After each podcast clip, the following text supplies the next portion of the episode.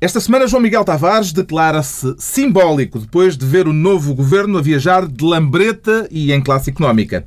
Pedro Mexia confessa-se carrasco do povo líbio para roubar o carinhoso cognome dado no Bloco de Esquerda ao eurodeputado Rui Tavares. E Ricardo Araújo Pereira vem fazer aqui a sua assunção enquanto agricultor, pescador, infraestrutura e poluição. Tudo junto. Está reunido o Governo Sombra.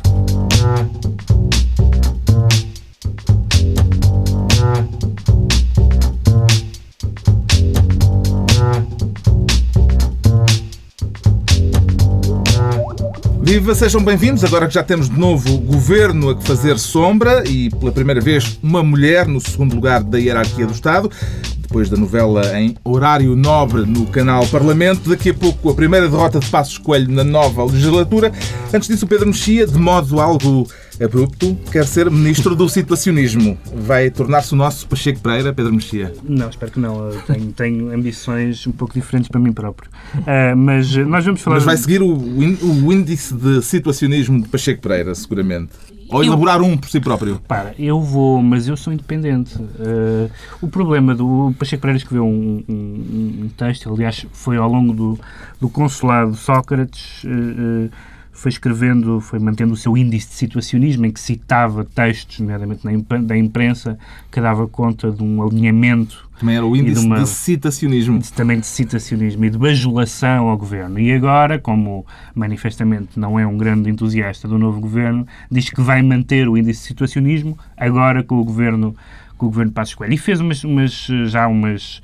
Um, eh, umas análises, há uma análise dele das fotografias da noite eleitoral que são umas análises, mais uma vez, interessantes, mas que põem sempre o problema que nós vamos discutir mais à frente a propósito do Rui Tavares sobre até que ponto é que alguém que, está, que é afiliado num partido um, e que, curiosamente, noutros, com outras uh, um, direções partidárias, como foi o caso de Manuela Ferreira Leite, era razoavelmente situacionista, no sentido que a defendia em tudo o que ela dizia, mesmo o mais disparatado, e sabe Deus quantas coisas disparatadas Manuela Ferreira Leite disse. Uh, não sei até que, até que ponto uma atitude que no Independente é interessante, uhum. num filiar, num tipo que foi presidente da Distrital de Lisboa, do PSD, que foi deputado, que foi eurodeputado, etc não, não, não, sei muito bem como qualificar Mas do ponto de vista uma de passos coelho, achas que ele tem que se desfiliar para opinar? Não, não, não, tenho, não acho que ele tenha que se desfiliar para opinar. O que eu acho é que há um, um duplo critério.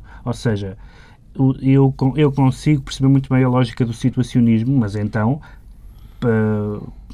Pacheco Pereira foi situacionista com outras direções. Ah, sim, Portanto, é, esse, tipo de, esse tipo de rigor moral só, fica, só faz sentido quando não muda conforme as circunstâncias. Poderemos não? colocar hum, hum, Pacheco Pereira entre os mais temíveis opositores a Passos Coelho, Ricardo Talvez Pereira? o único, sim, porque o PS vai estar demasiado ocupado a tratar da, da sucessão a José Sócrates para fazer oposição. E por isso valha-nos Pacheco Pereira para, para haver uma oposição, eu ia dizer credível, mas uh, ao, ao PSD não é credível, evidentemente, porque, por causa daquilo que o Pedro já disse. Eu gostava que tivesse havido blogs no tempo do Cavaco, hum. além, de, além do situacionismo de Manuela Ferreira Leite, na altura de Pacheco Pereira, relativamente a Manuela Ferreira Leite. Se houvesse blogs no tempo do Cavaco, que foram bom, muitos anos e, e, anos de algum situacionismo, eu gostava de ter visto o que é que Pacheco Pereira uh, dizia nessa altura. Mas, uh, mas uh, o Pacheco Pereira está a entrar numa. está a aprofundar, digamos, uma uma característica que, que, tem, que eu acho que em Portugal tem sido cultivada admiravelmente por Vasco Polido Valente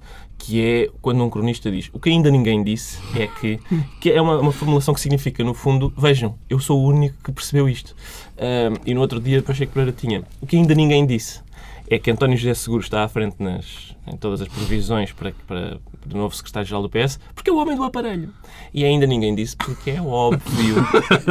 é Não lhe parece que está a correr o risco de cair no engraçadismo? Não, isso estou. É, que isso o Pacheco estou. Pereira tão frequentemente tem criticado. Sim, eu tenho uma, uma discussão antiga com o Pacheco Pereira de, entre o engraçadismo e o circunspetismo. e... Vamos lá tentar restituir alguma seriedade ao tema. Prevê então, tá, uma transfusão. Mim, então. É verdade. Obrigado. João Miguel Tavares é o homem certo nestas missões. Prevê uma transfusão de apoiantes de Sócrates para o apoio a Passos Coelho? Ah, isso recebem que sim, mas isso é porque realmente, da mesma maneira que existe aquela velha cultura do respeitinho em Portugal, existe uma cultura ligeiramente oficiosa. Ligeiramente, sou, É caso para simpático, arranjar uns minibus do rato para, para a Lapa. Não, o problema é que geralmente essas pessoas não se instalam nem no rato nem na lapa, não é? Que é, é a parte mais chata até, porque as coisas não são assim tão claras, mas existe evidentemente gente que vai realmente só para onde lhe dá o vento. Agora, é da mesma maneira que eu acho que podemos ser católicos e chatear o Papa, também acho que podemos ser do PSD e chatear o Passo Escolho. Eu, eu Mal assim, comparado.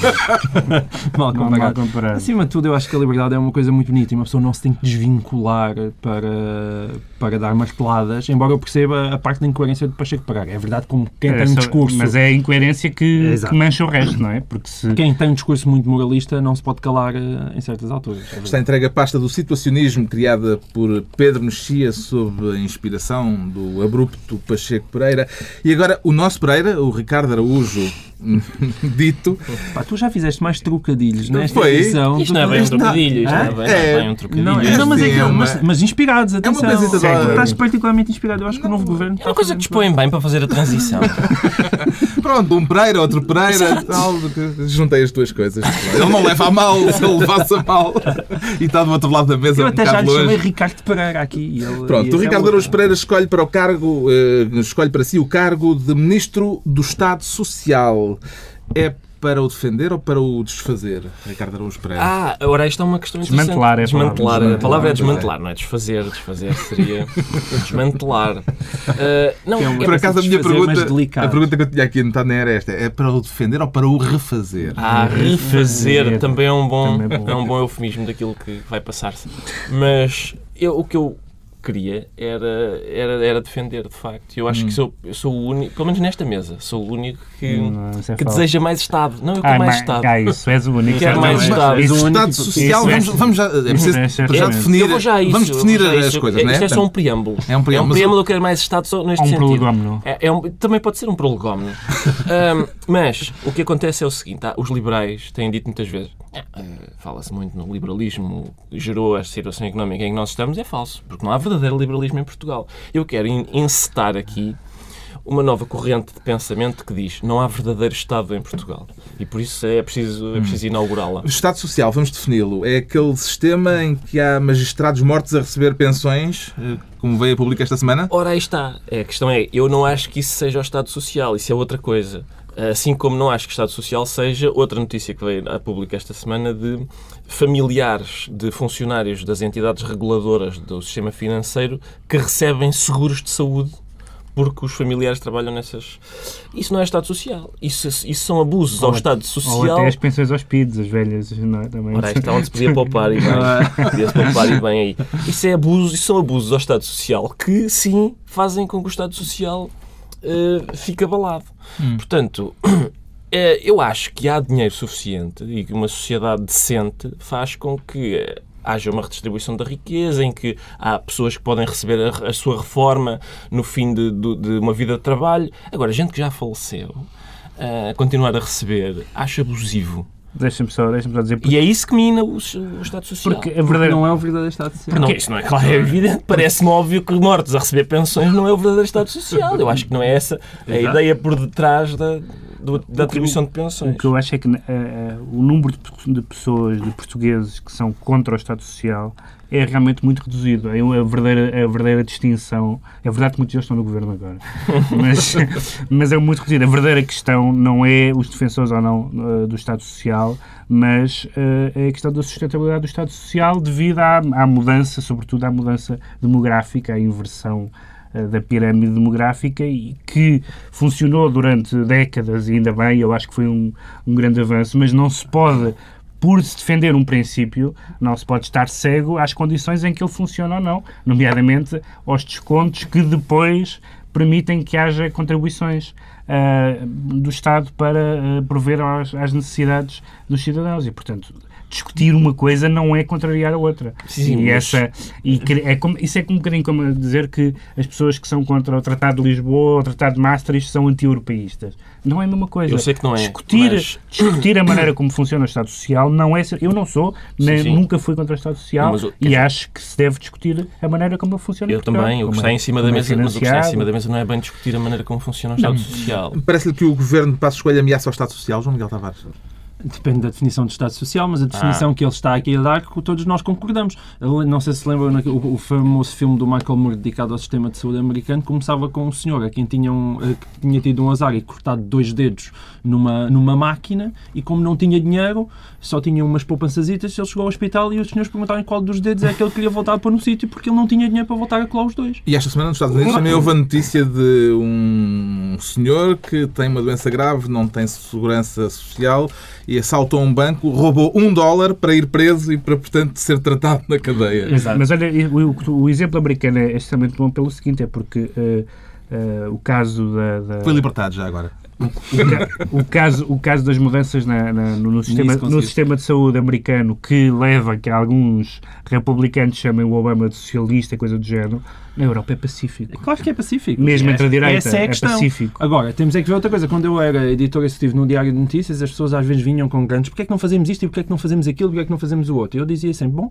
é verdade, se estivéssemos nos Estados Unidos e tivéssemos o dinheiro todo do mundo, estávamos a fazer o New York Times. O que é que infelizmente não. Estamos em, Portu- em Portugal, temos este dinheirinho a entrar, estas chega- não pessoas se a o lerem. dinheiro, mas Não, se calhar também não chegava, também não chegava. Não, poder não só chegar ao dinheiro. A questão é, nós temos de nos adequar àquilo que são as nossas possibilidades. Quer dizer, é como em casa, todos nós gostaríamos de, sei lá, eu gostaria muito, por exemplo, de estar a fazer anúncios na Mel. Mas o que é que é de fazer? Ninguém me contrata para isso.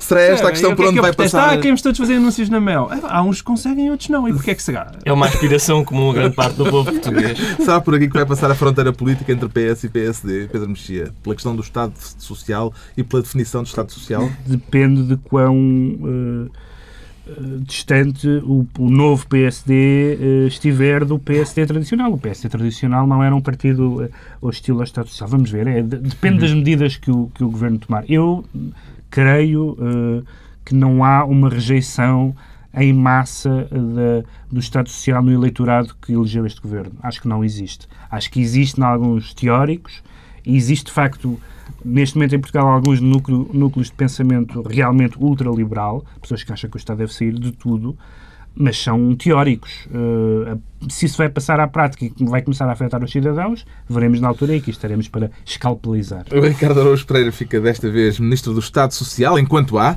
e o João Miguel Tavares quer ser Ministro de mais uma nova pasta, Ministro da Cadeira de Sonho. Não será antes da Chair of Dreams? The João Chair Miguel of Dreams. Tavares? Pode ser The Chair of Dreams. 6 Então, milhões por ano, Exatamente. 15 milhões de transferência. A questão é essa, não é? Eh, André Vilas Boa estava, estava na O seu Ministério não é de âmbito regional, não? Não, não é, não é, não é. Não é. Hoje em dia é de âmbito universal, internacional. É, é, é giro imaginar. é, André Vilas Boas, há, há pouco mais de um ano, estava na académica. é bonito ver isso. Ainda se fala em extensão social. Ah, a questão aqui é: ele estava na sua cadeira de sonho e agora ofereceram-lhe basicamente o seu trono de sonho e, portanto, ele, ele, ele substituiu a cadeira pelo trono. Ah, é compreensível. Ah, mas eu, eu queria trazer isto, isto aqui porque, hum, usando aquela minha veia moralista, eu só quero dizer que se o negócio for feito como foi e se Pinto da Costa não estava e o Porto não estavam eh, mais ou menos avisados e que não estavam mais ou menos à espera daquilo, eu acho que realmente André Vilas Boas fez uma coisa que não se faz, que é abandonar, que é abandonar uma equipa a uma semana de começar Isto o é campeonato. repugnante.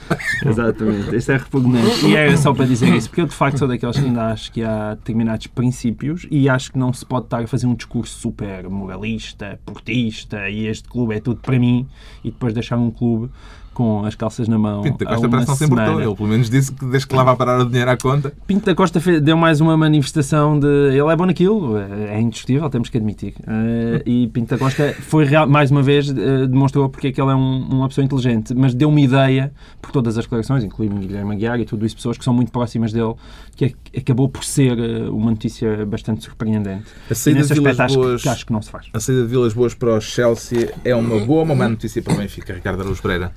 Eu diria que é uma notícia indiferente, Carlos, porque o Benfica é demasiado grande para estar a, a preocupar-se com quem é o. Ah, devia haver aqui um treinador, índice de situacionismo problema- Quem é o treinador dos outros O e tal. problema é que se esta próxima época corre mal ao Benfica, duas épocas a correrem mal frente a um novato é uma chatice, não é? Não, não, a gente. eu acho que o que se passa é que hum, A pressão é maior. esta- estas notícias, que eu, que eu sinceramente acho que são indiferentes para o Benfica, não, não, não interessa ao Benfica quem é o treinador dos outros, interessa o que é, que é que nós estamos a fazer. Ah, acho que são notícias divertidas, porque ah, o que Pinto da Costa disse há, acho, há uma semana e meia ou duas foi o, que o Vilas Boas ia ficar muitos anos à frente do Porto, porque, e cito, ele é tão portista como eu. Portanto, esta saída de André Vilas Boas define o portismo de André Vilas Boas e, por extensão, o Pinto da Costa. Ou seja, se Abramovich oferecer 5 milhões por ano a Pinto da Costa, ele sai também. Podemos fazer este raciocínio porque Pinto da Costa o permitiu. E, portanto, eu acho que isso é inquietante. Vilas Boas está a fazer o mesmo caminho que Mourinho. eh, foi para Londres, tal como Mourinho, já lhe chamou o Special Two eh, em Inglaterra. Que semelhanças é que, e diferenças é que vê entre um e outro, Pedro Mexia? Não sei muito bem, quer dizer, as- as- eu acho que não, do, do ponto de vista do comportamento, do, do ponto de vista do comportamento, não há muita diferença. Acho que estamos já numa fase da história do futebol em que já não há diferença entre as pessoas. As pessoas vão para onde lhes pagam, f- eh, eh, fazem as declarações contrárias às anteriores com maior facilidade e, portanto, não sei se o, se o Vilas Boas é o novo Mourinho, isso vamos ver. Tem algumas características boas e más semelhantes a ele. Hum, eu, eu gosto especialmente da, dele, ter, dele ser desvinculado por fax. Uma coisa muito cordial e muito. ah, mas ao contrário do Ricardo, eu acho que isto é indiferente para o Benfica por uma razão diferente e um bocadinho mais. mais ah, pessimista é que nós temos visto que o Porto é indiferente do treinador que tem. Na verdade, não, faz, não tem feito muita diferença ao longo da sua história. Nem sempre é assim. Costa. Três palavras, Luigi Del Neri. Também Vítor Fernandes. Quinito. E José Cossé, Quinito, saudoso Quinito. Não, não é a mesma coisa. Deixamos o João Miguel Tavares na sua cadeira de sonho, a de Ministro do Governo Sombra, obviamente. É, claro. Esta semana, Ministro da cadeira Com de o qual sonho. eu não saía nem por precisamente. 5 milhões. Nem para a quadratura do círculo. Estão distribuídas as pastas para esta semana. Daqui a pouco a eleição de Assunção Esteves para o cargo de Presidente da Assembleia da República. Depois do folhetim nobre. Antes ainda é a altura de tentarmos perceber porque é que o Ricardo Araújo Pereira se declara agricultor, pescador, infraestrutura regional e poluição, tudo junto. Agricultor e pescador ainda vá. Agora, infraestrutura regional, sente-se bem, Ricardo? Mas deixou de fora a poluição. Acha que eu posso poluição. ser poluição. Isso ah, parece-lhe bem. Agora, infraestrutura regional é que não lhe entra na cabeça. Não, não. Não, eu. ah, eu quis ser. E quis concentrar em mim todos os eh, problemas da área de atividade da nova Se ministra. calhar sente-se um bocadinho Assunção. Sinto-me um bocado Assunção, sim. Podia ter escolhido outro ministério, como por exemplo o da Economia e outros que agrupam demasiadas pastas. Uhum. Eh, Eu acho. A questão é. Não estamos em tempo de austeridade, de Estamos, trabalhar mais? Estamos, exatamente. Justamente por estarmos em tempo de austeridade e de trabalhar mais, é que eu acho que fazia sentido o contrário do que foi feito. Ou seja, o que eu acho é que eu percebo o, o populismo da medida que é, não, não, os políticos, a classe, não, não, menos, menos políticos, menos ministros, um número mais. Eu acho que fazia falta mais. Volto a dizer que faz falta mais Estado. Fazia falta, nesta altura em que estamos numa crise gravíssima, eu acho que fazia falta um só para as pescas, outro só para a agricultura. Se fosse preciso um só para as pescas do Tejo para cima e outro do Tejo para baixo, fazia falta uma task force, uma- um, um grupo de pessoas que que trabalha muitas pessoas a trabalhar muito. Não é poucas pessoas a trabalhar absurdamente, a trabalhar a fazer um trabalho que é impossível de fazer. Já eu acho que ainda por cima para um principiante, para um- uma pessoa que não tem qualquer experiência de governo, nem naquela área. A Assunção Cristas é um caso especial porque ela não tem experiência de governo nem nas áreas em que vai ter de E o Ministro da operar. Economia igual. E o Ministro da Economia é a mesma coisa. Vivia no Portanto, Canadá. são- é demasiado trabalho para uma pessoa só numa altura como esta. Não, Hum. não faz sentido. E é um Ministério que vai ainda por cima gerir 90% eh, Dos fundos estruturais. dos fundos estruturais. Também duvida que estes ministérios, super-ministérios, possam vir a ser geridos eficazmente por um único ministro, João Miguel Tavares? A minha Ou é dos que acredita que é possível? A questão, a questão daquilo que se chama às pessoas é relativamente in- eh, indiferente. A Hillary Clinton é Secretary of State, não é? Quer dizer, ela não, o, o- Sim, É? Sim, sim. State, sim. Sim, mas qual é a analogia? E isso outros... Não, a Não é também é das pescas e da, Não, não, não é. Quer dizer é que ela, no fundo, é uma ministra, não é? Mas não é, Ou- ou seja, mas aquilo- o que está a discutir não é a nomenclatura, Sim, é a acumulação. Não, mas, não é, mas é isso que eu, que, que eu, O Ricardo estava Costa fez as contas e se a, se a Assunção Cristas reunir meia hora, acho que é assim, com cada um dos diretores da- das áreas que ela tutela, leva 28 dias e meio. Sim, eu sei. Ou seja, mas o que eu sou sensível é a mudanças na leis, nas leis orgânicas que, que isto implica. Ou seja, é perder tempo com determinadas burocracias e o quanto isso pode atrasar e, despreocupar, e, e desviar o foco do governo daquilo que é essencial. Agora, especificamente, é possível que, de repente, em Portugal apareçam secretários de Estado que tenham um poder de decisão que hoje em dia não estamos habituados a que eles tenham. Ou seja, isso é-me relativamente indiferente. Se for a Assunção Cristas a mandar-nos 12 mil funcionários que parece que atualmente têm seu cargo, evidentemente que isso é incomportável. Se de repente arranjar uma rede de secretários de Estado que, de- que de repente ganhem, ganhem autonomia, ganhem preponderância e tenham um outro papel, isso pode fazer sentido. Eu sou mais sensível àquela questão, ouça, mas para fazer isto agora é preciso estar com reorganizações para as quais não temos tempo neste momento. Isso sim é aquilo que me preocupa. Ah, mas. ah, de resto, eu não me chateava em menos ministros. Uh, Chateia-me o, que isso- o tempo que isso pode uh, implicar na reestruturação do Estado neste momento. O aspecto de poupança que esta acumulação de pastas representa parece-lhe significativo, Pedro Mexia. O que me parece mais preocupante, na verdade, não é uma questão até de poupança, é que me dá a ideia, aliás, sabemos isso pela, pela forma como foi negociado depois o governo, hum, que havia um número, havia os tais 10 ministérios que o PSD queria, 12 que queria o CDS, acabaram por ficar 11, mas, como se viu depois pela distribuição das pastas e pela arrumação do governo, não havia exatamente uma, uma, uma lógica que presidia a existência deste ou aquele, ou seja, até à última da hora o Ministério do Ambiente pareceu ter estado auto- autonomizado e que seria Jorge Moreira da Silva o Ministro do Ambiente, mas depois, eh, depois o- como o CDS perdeu a economia, foi preciso dar-lhe um super-ministério. A mim preocupa-me mais Esses que... rearranjos. A mim preocupa-me mais que os ministérios não sejam 10 ou 11 ou 12, sejam quantos forem, estes ou aqueles, por uma razão lógica e intrínseca, e mais porque é preciso, é preciso dar aqui uma imagem, é preciso comprimir, é preciso acabar, é preciso cortar. Isso não me parece uma boa razão. O Ricardo Araújo Pereira fica, portanto, super-ministro e continuamos ainda a falar do novo governo e do simbolismo que Passos Coelho quer introduzir neste novo eh, tempo político, até porque o João Miguel Tavares se confessa esta semana simbólico. Eh, que simbolismos é que determinaram em si esse seu estado de espírito, João Miguel Tavares? É dentro das minhas velhas acusações que estes meus camaradas aqui tantas vezes me fazem de ser demagógico e populista, eu gosto muito de Dos anúncios que tu próprio fazes. é uma Eu go- calúnia. Qual é o número eu do seu de alvará? dem- eu gosto muito de ser demagogo e populista em certas situações. Ou seja, eu acho que há, é como um bocadinho pôr o sal na comida. Acho que faz falta para, para dar sabor Ok. a- àquilo, a- a- a- ao Portugal e ao país em que vivemos. E, ou seja, eu gosto de ver um, um ministro a chegar de lambreta à posse e, e gosto de ver Pedro Passos Coelho ah, A viajar em económica. a, a trocar ah, bilhetes da, económica, da executiva para a económica. Por pouco não ia numa low cost. E por- exatamente, como muitas pessoas, não é? Ah, ahm, agora, e, e porquê é que eu gosto de ver? Eu gosto de ver porque eu acho que, além de nós precisarmos de um Primeiro-Ministro que seja capaz de aplicar todas as medidas do memorando da Troika, ainda mais algumas ah, que, que fazem falta, Hum, acho que é uma questão simbólica no desempenho de umas funções de Primeiro-Ministro e, e que estes pequenos gestos fazem sentido. Não é por poupar 2 mil ou 2 mil e poucos euros, mas é para mostrar ao país que o exemplo começa por mim. Isto torna, ainda por cima, porque ele está-se a meter num caminho estreito. Ou seja, se ele de repente for apanhado a comer foie gras num restaurante de 3 estrelas Michelin, as pessoas vão chegar ao pé dele e apontar-lhe o dedo e tirar-lhe fotografiazinhas. Justamente, essa é a questão, Pedro Mexia. Isto Mas não poderá abrir disso, uma frente de escrutínio que pode ser difícil de manter por parte do Governo e de Passos Coelho em particular? O problema é que se os pequenos sacrifícios forem simbólicos de grandes sacrifícios e de sacrifícios igualmente distribuídos ah, pela, pela sociedade portuguesa, faz sentido.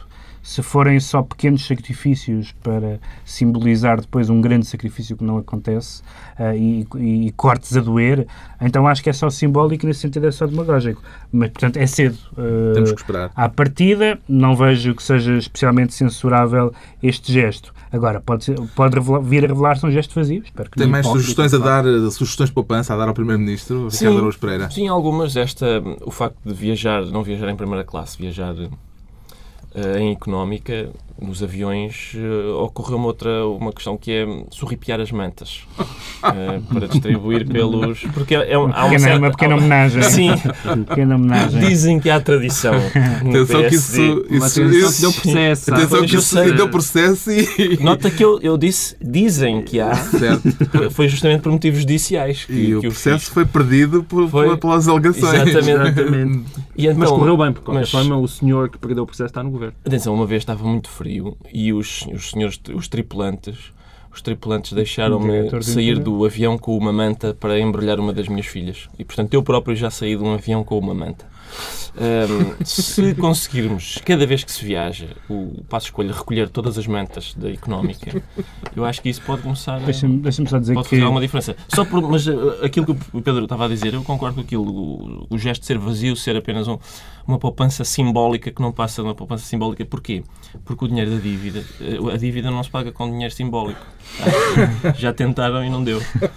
Deixa-me só dizer que eu acho que há uma diferença eh, entre, entre isso e a questão da lambreta não só porque, porque o, o Luís Pedro Mota Soares já andava de lambreta antes, mas eu esse, esse, ao contrário, acho um gesto negativo. Eu, pessoalmente, se tivesse um assunto sério para tratar, não, não de gostaria de tratar com uma pessoa que anda de lambreta. Uh, acharia que diminuía um bocadinho a seriedade institucional. Ah, Estou à espera de uma reunião. Mas ele saiu a chegar de lambreta, ainda não. Mas a palavra, saiu... palavra lambreta tira qualquer seriedade. Tu chamas lambreta aquilo, é? Mas chamei alguma vez. Faz é, estou a ser mau, é verdade. Está explicado o estado saiu simbólico. Saiu de alta cilindrada. Ele, ele foi, aliás, foi, foi engraçado. e saiu de alta cilindrada. Foi também engraçado ver os, os ex-ministros à procura de boleia. É, sair da, da posse. Está explicado o estado simbólico do João Miguel Tavares. Já o Pedro Mexia declara-se carrasco do povo líbio e, tanto quanto percebi, por uma questão de solidariedade. Com a solidariedade com o Rui Tavares, que é apelidado, uh, nomeadamente em alguns uh, blogs ligados ao bloco de carrasco do povo líbio. O Rui Tavares, vírgula, carrasco do povo líbio é, é o seu cognome, porque o Rui Tavares votou... Pela intervenção uh, da NATO. Da NATO na, na, no Parlamento Europeu. E agora esta história que, enfim, teve alguns desenvolvimentos, ainda não sabemos exatamente o que é que se passou. Aparentemente o Rui Tavares terá abandonado o seu o grupo parlamentar da, do Bloco de Esquerda e juntou-se ao grupo dos Verdes no Parlamento Europeu. Uh, uh, alegando uma quebra de confiança. Alegando uma quebra de confiança por causa de uma mensagem que o Francisco Louçã escreveu no Facebook, dizendo que enfim, que umas, havia umas declarações uh, do, do, Rui Tavares, ou um artigo num jornal inspirado no que teria dito o Rui Tavares. Uma sobre, novela, está tudo na net. Pronto, sobre quem é que fundou o Bloco ou não, etc. E o Rui Tavares alegou isso como, como forma de. como justificação de, de, de sair do do grupo parlamentar do Bloco do Parlamento Europeu, os seus colegas, Marisa Matias e o Miguel Portas, uh, qualificaram isso como uma decisão desproporcionada uh, e existe também a dúvida se, eh, se esta não era uma decisão já tomada pelo Rui Tavares, de que eu, aliás, sou amigo, convém uh, explicar isso, eu sei que isto não vai fazer muito bem dentro do bloco ser meu amigo, mas, mas tenho que o dizer. Um, mas ele também é amigo do Ricardo Augusto Também é amigo, pronto, nós já, é já, já, é mais decente. Um, é verdade que é de supor que o, que o Rui Tavares, como outras pessoas, já estivessem em rota de colisão há algum tempo e já e estivessem um pouco uh, à espera de um pretexto. Uh, outra coisa é saber exatamente o que é que aconteceu na sua saída uh, do grupo parlamentar. Há quem diga que uh, se sente traído, alguns votantes no Bloco se sentem traído porque o Rui Tavares ia ter abdicado do mandato. Hum. Por outro lado, há, há, há, quem diga também que houve muita gente que votou no Bloco por causa do Rui Tavares, uh, nomeadamente pessoas que não eram votantes tradicionais uh, do Bloco. E isto, de facto, é uma história complicada com os independentes em geral, uh, mas no Bloco, por maioria de razão, a história de, de, de, de, de, de Sá Fernandes. É muito, é muito elucidativa e, sobretudo, eu acho que é um bocadinho inquietante até para algumas pessoas pessoas que eu conheço, ninguém especial, que votaram no bloco, porque se vê, quem, quem ler os blogs ligados ao bloco nos últimos dias é muito interessante, que pós-derrota eleitoral o grau de sectarismo, as coisas que se escreveram sobre o Rui lembram os períodos revolucionários mais descabelados. O próprio facto de alguém, mesmo discordando legitimamente da posição dele sobre a, sobre a NATO, lhe chamar carrasco do povo líbio, uh, mostra como o sectarismo do Bloco, depois de uma derrota, está uh, completamente O descontrolado. Bloco de Esquerda corre o risco de se fragmentar com estas eh, dissensões eh, depois da derrota eleitoral? Não, mas quer dizer, mas fragmentado sempre ele foi. O, o problema é que pa- passou uma camada de tinta por cima, não é? Dessas fragmentações. E hoje em dia, com o tempo a passar, o sol a bater, a tinta estala e começa-se a ver tudo outra vez. Agora, no caso do Rui Tavares em si, eu acho que ele até está. Teve bem, eu acho que aquilo que se passou e aquela insinuação de Francisco Loução era realmente muito grave. A única coisa que ele teve azar é que, de facto, aquela intervenção do Daniel Cohn-Bendit, que basicamente su- sugeriu que eles já tinham tido conversas anteriores, foi realmente espetar uma faca nas costelas e rodar o cabo. E, e aí, hum, de facto, isso prejudicou-o imenso. Prejudicou-o imenso e tenho imensa pena porque, além de ele ser uma pessoa inteligente e culta, eh, acho que ele gos- gosta genuinamente, genuinamente daquilo que ele está a fazer. Eu acho que ele ficar lá era uma decisão que, eu, para mim, tenho como aceitável. Agora, de facto, o Cohn-Bendit eh, pô-lo numa posição eh, muito, muito incómoda. Como é que vê estas zangas no Bloco, Ricardo Araújo Pereira? Vejo com aborrecimento, porque acho que era muito giro um cidadão de esquerda ter um partido em que votar. Eh, eu- eu- Está a fazer-se difícil essa, Não, eu queria, essa hipótese Não. de votar. eu, eu te queria dizer também que, que- que sou amigo do Rui Tavares e, além disso, sou amigo do Daniel Oliveira. Portanto, sou de todos os proscritos, vá. Me tranquiliza. Hum, eu acho que isso significa que eu sei fazer amizades. E hum, eu. Mas tu sabes é- fazer amizades, tu estás com os bons amigos do Bloco de Esquerda, É, sabes não é? isso, é? Eu uma acho- bocadinha nas Obrigado, costas, estás obrigado. bem, é. hum, Isso também não vai ajudar muito dentro do Bloco, vindo de João Miguel Tavares. Mas eu sou uma pessoa de esquerda, no fundo, pá. Pois é, Sabes com isso, não certeza, com certeza. Todas as semanas outra comprovamos aqui. Eu acho que o Bloco cometeu erros antes das eleições, cometeu alguns erros antes das eleições, e erros esses que, que eu- vi num jornal que tinham sido, por exemplo, um deles eu vi, vi um jornal que diz "A Louçã admite que devia ter ido falar com a Troika. Coisa que eu também acho. Mas depois li essa notícia e Louçã não admite em lado nenhum que devia ter ido falar com a Troika. Louçã diz o povo não entendeu que nós não tivéssemos ido falar com a Troika. Portanto, a culpa é do povo, que não entendeu.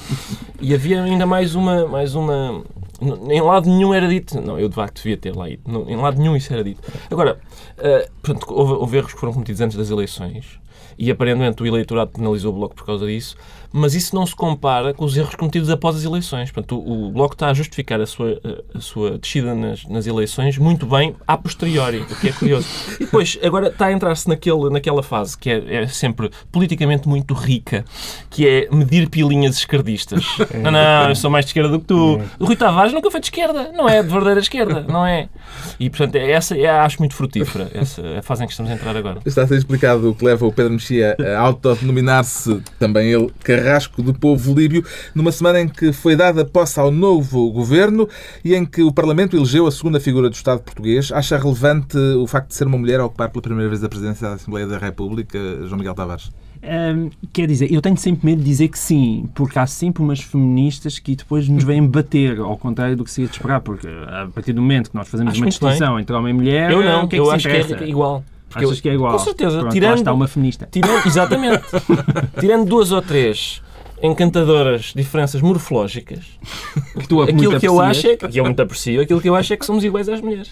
E somos iguais às mulheres, mas de qualquer forma, lá está. Como eu sou um rapaz, hoje então estou particularmente simbólico, ah, eu achei graça ao simbolismo. Ficaria muito magoado, aliás, se esta senhora não fosse tão má como um homem a dirigir a Assembleia. Exatamente. Ela já foi tão má como homem com aquele discurso gongórico, mais uma vez, que ela fez, que é uma coisa que me chateia imenso. Nós Isso é somos o cais da um esperança que num domingo de julho saiu de casa para nos escolher. É isso que te referes? É verdade, podia recuperar o, o, Mas fez boas o citações. De 10 de junho. Ah, pá. Não, foi, um, foi, Mas um- gostei foi uma grande do penteado. solução. Posso dizer de- que gostei do imenso do penteado dela sem parecer sexista. Não sei bem, não sei bem. isso É, é não é? difícil. Não sei Ah, bem. mas foi uma, grande, então. foi uma grande solução da, da- depois daquele espalhanço do, do, do Nobre. Isso sim, isso foi sim, uma grande aleluia. solução, de- porque de facto Foi uma escolha de emergência, aparentemente, o, não é? o Pa- Passos Coelho estreia-se com uma derrota escusada, mas, mas conseguiu imediatamente limpar a imagem, não só por ela ter sido eleito com 186 votos, o que é, o que é imenso, como por ter de facto Mais cons- 80 con- do que- conseguido, exatamente, Hum, conseguido uma unanimidade, aliás, uma unanimidade muito engraçada porque todas as pessoas valorizaram coisas diferentes. O, o PS disse a senhora é a nossa primeira escolha, o Bloco lembrou que ela tinha votado, eh, tinha, tinha votado sim no aborto. eh, e, O PC portanto, fez uma piada. uma é é verdade, é verdade. Atenção a isto. Falou-se muito. Ah, é a primeira vez que há uma mulher na, na, na presidência. Sim, mas o PC fez uma piada. Também histórico. Transmontana, Ela, que é transmontana, Exato, não, não, não contribui agora para o O centralismo, centralismo de do certas poder. maiorias. Foi, foi, foi eh, uma derrota eh, eh, é para aquela associação de benfeitores, que, aquela que usa um avental, porque contra, toda, contra toda a lógica, Passo Escolho no dia da votação disse que tinha alguns contactos com o PS que garantiam a votação de Fernando Nobre, a eleição de Fernando Nobre. Toda a gente sabe, não é preciso grandes códigos herméticos para perceber o que é que isso queria dizer. Fernando Nobre era da maçonaria e o Passos Coelho teria, teria garantido votos suficientes eh, da, da- E, portanto, eu acho que isto é um, é um caso que pode dar também uma problemas internos na maçonaria porque eles eh, não, não conseguiram apoiar um confrade. Não sei se diz confrade, não, faço Não ideia. bem. Ou então apoiaram É, o é a confrado, mas houve outros no PSD que Pois é, votaram que- é, nele. é, que- é que essa- a, ideia É de que os isso. 106 são do PSD está, Pois, é muito duvidosa. agora está. falam 105. Quem é foram os vencedores e os derrotados eh, com isto tudo, Ricardo Araújo Pereira? Um dos vencedores, povo português. Sim, Acho que, isso, acho que isso é evidente. Depois, derrotado, é aquela. dizer, ah, uma derrota do Passos Coelho, quer dizer, não, não se traduz em grande coisa esta Sim, derrota, não. não, é? É- É certo não, que até agora. logo Não, e, e não acho que, ao contrário o- do que o Pedro disse, que fosse escusada. Fosse escusada só no sentido em que ele o convidou. A partir do momento que, que o convite foi Não, e feito. podia ter, e podia ter Não, não podia, não Ah, podia, não é não isso, podia. não é isso. Não, não, não escusava ter ido à segunda votação. Ah, mas isso não é o Coelho ter- decidir. ter Isso, eu gostei. Eu é acho muito interessante aquela. É é como ir ao restaurante e dizer quer bacalhau com batatas? Não. E agora? Porque não, não mudou nada entre uma votação e a outra. Não mudou nada. E depois há, aquele pormenor encantador de, de a primeira votação 106, a segunda 105, que foi no fundo o que aconteceu nas presidenciais. Houve logo um eleitor do Nobre que. Ah, arrependi-me. Já me arrependi. Há, há quem tenha sugerido que esse voto em falta foi ele próprio. À segunda ele ele. disse: é pá, realmente, isto é Este isto é uma má tipo- este candidatura. tipo É uma, é uma bandalheira. Mas eu, eu- Houve quem dissesse que foi a derrota também do Governo de Sombra, Não, que e- perdeu uns, uns soundbites. É verdade, é verdade. Mas houve ali um momento, de facto, foi um bocadinho penoso ver o Fernando Nobre ali um bocadinho perdido. Para já ele não sabia bem onde se sentar. Há aquele momento em que Paula Teixeira da Cruz, quando ele se senta na bancada do PS, ela diz: Soutor, não é aí. Ah, e ele, aquele, aquele ar dele sozinho a ver, a ver os SMS e tal. Foi um, para quê? Uma pessoa que era até há pouco tempo estimada na sociedade portuguesa. Passar por este enxovalho foi uma coisa absolutamente lamentável. Bom, é a altura dos decretos. O Pedro Mexia decreta John Huntsman como candidato republicano à Casa Branca. É o seu Obama, Pedro Mexia. Não, não, não, nem, nem pensar, nem pensar nisso. Mas, aliás, eu não acho que o Obama vai ser reeleito e não, e não, e não vou contra isso. Mas trata-se de um candidato eh, Que não é do Tea Party. um, um candidato moderado, sensato, articulado e pragmático e, no entanto, é republicano. O que, tendo em conta o que nós temos visto desde os protocolos, desde Donald Trump a Sarah Palin, aparecer uma pessoa que a gente ouve e diz, é pá, um, um tipo absolutamente decente, inteligente, cordato. eh, bom, vamos ver. Quanto ao João Miguel Tavares, eh, decreta a perda de mandato do Presidente da Câmara de Grândola. Grândola à Vila Morena. É, coitadinho do Zé Afonso, meu Deus. É que o Presidente da Câmara, que é do PS, decidiu nomear eh, para assessor o seu próprio filho. Um, e o que eu mais gostei é, é- foi do argumento que ele utilizou, que foi o seguinte: Pedro Beato, portanto o filho, representa uma pessoa que eu conheço há 29 anos. Portanto, ele conhece Este filho é um argumento 29 anos. E é imbatível. um argumento Sim, imbatível. Já que, gosta, que o conhece há tanto tempo, podiam os dois para casa e passavam mais tempo um com o outro. Era tão chique. Finalmente, o Ricardo Araújo Pereira decreta um passatempo. Um passatempo, sim. É, é, descubra as sete diferenças entre, Ouvintes podem, Podem, a partir sim, deste momento, podem. começar a concorrer. entre Portugal e Grécia. Do ponto de vista económico, há- há jornais, até o Expresso, por exemplo, tem um enviado especial na Grécia, que eu acho que é uma coisa pedagógica, que é para nós irmos, irmos é uma espécie de ah, professor, como é que se chama? Professor Shibanga, como é que se chama aquele? Caramba. Professor Caramba de- da economia, é uma, uma maneira de vermos o futuro.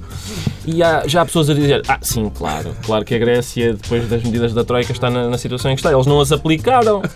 E é Se bem que curioso. os, os gregos, quando Há estão que- muito irritados, não se deitam no chão. Sim, não se deitam no nós. chão, Eles não. são um bocadinho mais. Não, assim, Ou não festejam São João. não continuam caladinhos e tal, mas, mas é interessante aquilo, é, é interessante o que está a acontecer. está concluída a análise da primeira semana de verão, dois a oito dias à mesma hora, mas em direto do Porto, da Casa de Serralves, novo Governo Sombra, Pedro Mexia, João Miguel Tavares e Ricardo Araújo Pereira.